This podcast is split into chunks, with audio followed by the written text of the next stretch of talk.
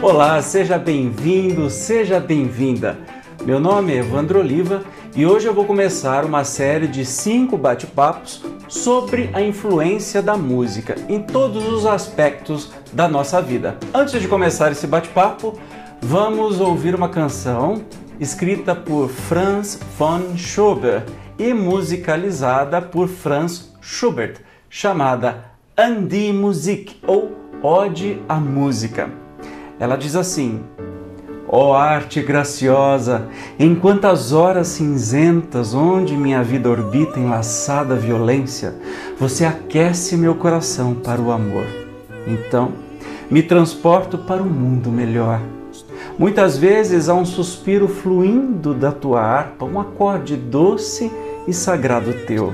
Então toco o paraíso de tempos melhores. Ó oh, arte graciosa, eu te agradeço. Vamos começar então falando sobre arte, né? Qual o objetivo da arte? Segundo Leon Denis, no livro Espiritismo na Arte, o objetivo essencial da arte é a procura e a realização da beleza. É ao mesmo tempo a procura de Deus, pois que Deus é a fonte primeira e a realização perfeita da beleza física e moral. Linda definição de arte, não é? E ele continua: quanto mais a inteligência se apura, se aperfeiçoa e se eleva, mais se impregna da ideia do belo. O objetivo essencial da evolução, portanto, será a procura e a conquista da beleza, a fim de realizá-la no ser e nas suas obras. Tal é a norma da alma na sua ascensão infinita. Qual a importância que a arte tem na nossa vida? É? A arte em geral, envolvendo todas as manifestações artísticas. Nós estamos num tempo que às vezes pode se achar que isso pode ser uma frescura, é, jogar dinheiro fora com arte. Na verdade, a gente não vive sem a arte, porque nós, como almas em elevação, em caminho para a angelitude, nós precisamos da arte, porque a arte nos traz um pouquinho dos mundos felizes. Ela é o objetivo principal, né, que a gente quer chegar na beleza estética, na beleza poética, na beleza musical, na beleza visual, enfim. Tudo na natureza tem por meta o belo. Você já reparou como a natureza é linda? Cada pôr do sol mais lindo que o outro, cada rio, cada paisagem, o mar, as geleiras, enfim, as flores, os animais, todos lindos. Isso não é por acaso, isso é obra da criação suprema, não é? E nós temos dentro de nós mesmos é, uma vocação para perseguir este belo e replicar este belo. Mas o Leon continua sobre a importância da arte. Vamos ver. É o raio de luz que vem do alto e que dissipa as brumas, as obscuridades da matéria e nos faz entrever os planos da vida superior. É como se fosse um rasguinho no véu que nos separa da vida superior. O universo é belíssimo. A gente vê por imagens né, captadas pelos poderosos telescópios e as sondas, é, como tudo no universo é bonito. A arte é, por si mesma, plena de ensinamentos, de revelações, de luz. Ela arrasta a alma em direção às regiões da vida espiritual, que é a verdadeira vida e que a alma anseia tornar a encontrar um dia. E olha que interessante, a arte bem compreendida é um poderoso meio de elevação e renovação. Nem precisava o próprio Leon Denis ter falado isso no seu livro é, O Espiritismo na Arte a gente sabe que tudo que é belo, tudo que é magnífico nos atrai, não é? Até a beleza das pessoas, a beleza das criaturas, né? Tudo nos relembra o nosso berço celestial, onde tudo é lindo, onde tudo é perfeito. Mas vamos falar agora sobre a arte nos dias atuais. Olha só o que, que Leon Denis escreve em 1900. Nós estamos em 2020 quando eu estou gravando esse vídeo, ele já diz isso desde 1900. Porém, em nossos dias, muito frequentemente, ela é aviltada. O que é aviltamento? É um estado que revela alto grau de baixeza, abjeção, vileza, rebaixamento moral ou humilhação. Então vou ler de novo para você entender.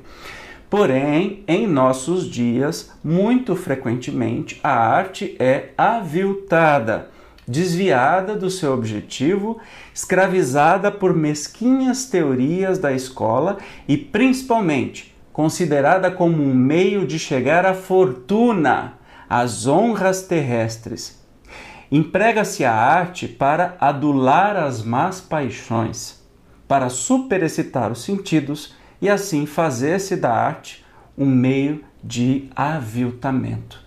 Em 1900, Leon Denis já estava dizendo que nos dias que ele vivia, né, a arte já servia para ser desviada do seu objetivo principal, que é de nos unir a Deus e nos fazer procurar a beleza. Curioso isso, não é? Bom, mas vamos fazer um funil, já que eu sou músico então eu vou falar hoje da música, não é? Não dá para falar de outras artes porque eu não tenho conhecimento. Então, definindo música, o que é, que é a música? A música do grego, isso aí que você está vendo, que eu não tenho ideia como é que eu vou. A música do grego, musique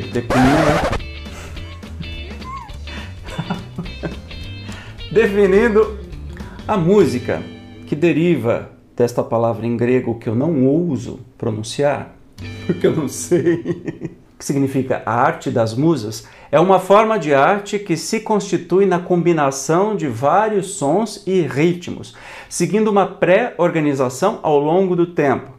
É considerada por diversos autores como uma prática cultural e humana. E há evidências de que a música é conhecida e praticada desde a pré-história. Isso eu peguei na Wikipedia. Provavelmente a observação dos sons da natureza tenha despertado no homem, através do sentido auditivo, a necessidade ou vontade de uma atividade que se baseasse na organização dos sons. Embora nenhum critério científico permita estabelecer seu desenvolvimento de forma precisa, a história da música confunde-se com a própria história do desenvolvimento da inteligência e da cultura humana. Olha que interessante, como é que a música começou no meio da humanidade, né? Segundo Herbert Spencer, a primeira forma de música humana foi o uivo, numa época que a fala ainda não estava desenvolvida. Aliás, abrindo um parênteses, você sabia que o seu cachorrinho que você tem aí em casa, como eu tenho o meu aqui, é, ele veio dos lobos. E lobo não late, só uiva. Olha que interessante. Se você uivar com o seu cachorrinho, provavelmente ele vai relembrar essa ancestralidade e vai uivar junto com você. Tenta, testa, eu tenho certeza que vai funcionar.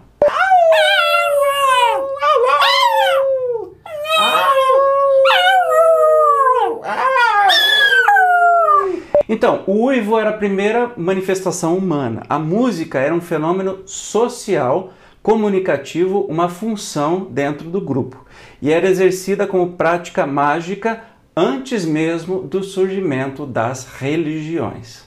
Continuando, segundo Wallachek, o homem tinha instintos naturais de prazer lúdico. A beleza serviu antes de tudo para brincar. Como a gente começa como criança, né? A gente é, começa a brincar e acha tudo belo e bonito e começa a desenhar, né? Tentar reproduzir instintivamente um fenômeno artístico, né? A gente traz na alma talvez recordações, né, do belo. E quando criança, a primeira coisa que a gente quer fazer é desenhar e expressar tudo aquilo que a gente está sentindo. A arte como atividade surgiu por acaso, com apreciação de formas criadas sem intenção, como marcas de mãos sujas na parede de barro, o vento passando por um tubo ou um tronco oco sendo percutido. A partir daí, estes eventos foram controlados e desenvolvidos, sendo usados inicialmente para a prática da magia. Portanto, a beleza é uma coisa tão intrínseca que está dentro da nossa alma que no começo da humanidade, lá quando a gente se tornou homem sapiens sapiens, não é? nós é, começamos a tentar reproduzir esta beleza observando os sons da natureza e as coisas que aconteciam à nossa volta e depois controlando isso. É? O vento passando num tubo, depois nós fomos construindo um tubo, que mais tarde vem a ser a flauta, é, as percussões e assim por diante.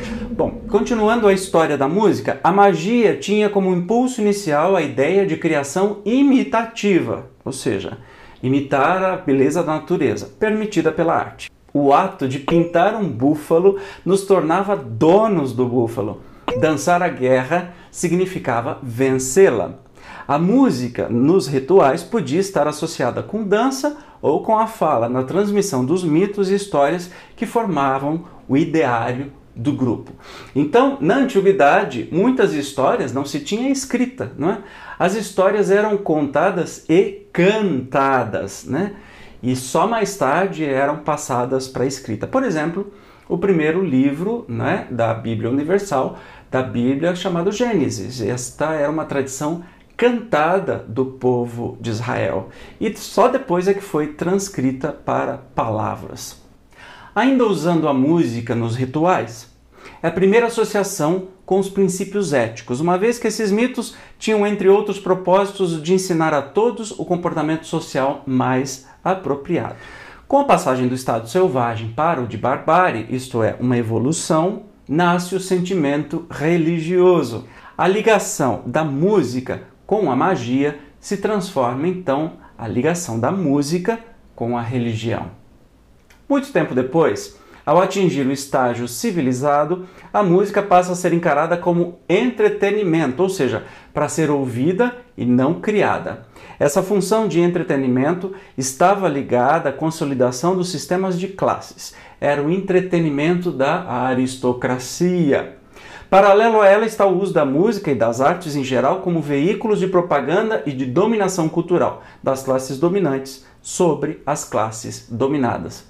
Talvez é por isso que hoje em dia a gente tem uma ideia de que música erudita, por exemplo, é só coisa de gente rica, quando na verdade, nem na época que foi feita, ela era patrocinada pelos é, grandes, pelos ricos da época que pagavam aos compositores para criarem suas peças e eram apreciadas na alta sociedade. Mas na verdade hoje a gente sabe que música erudita é música para todo mundo. Uma terceira consequência importante do aparecimento de classes sociais era o surgimento de culturas diferentes para cada classe distinta.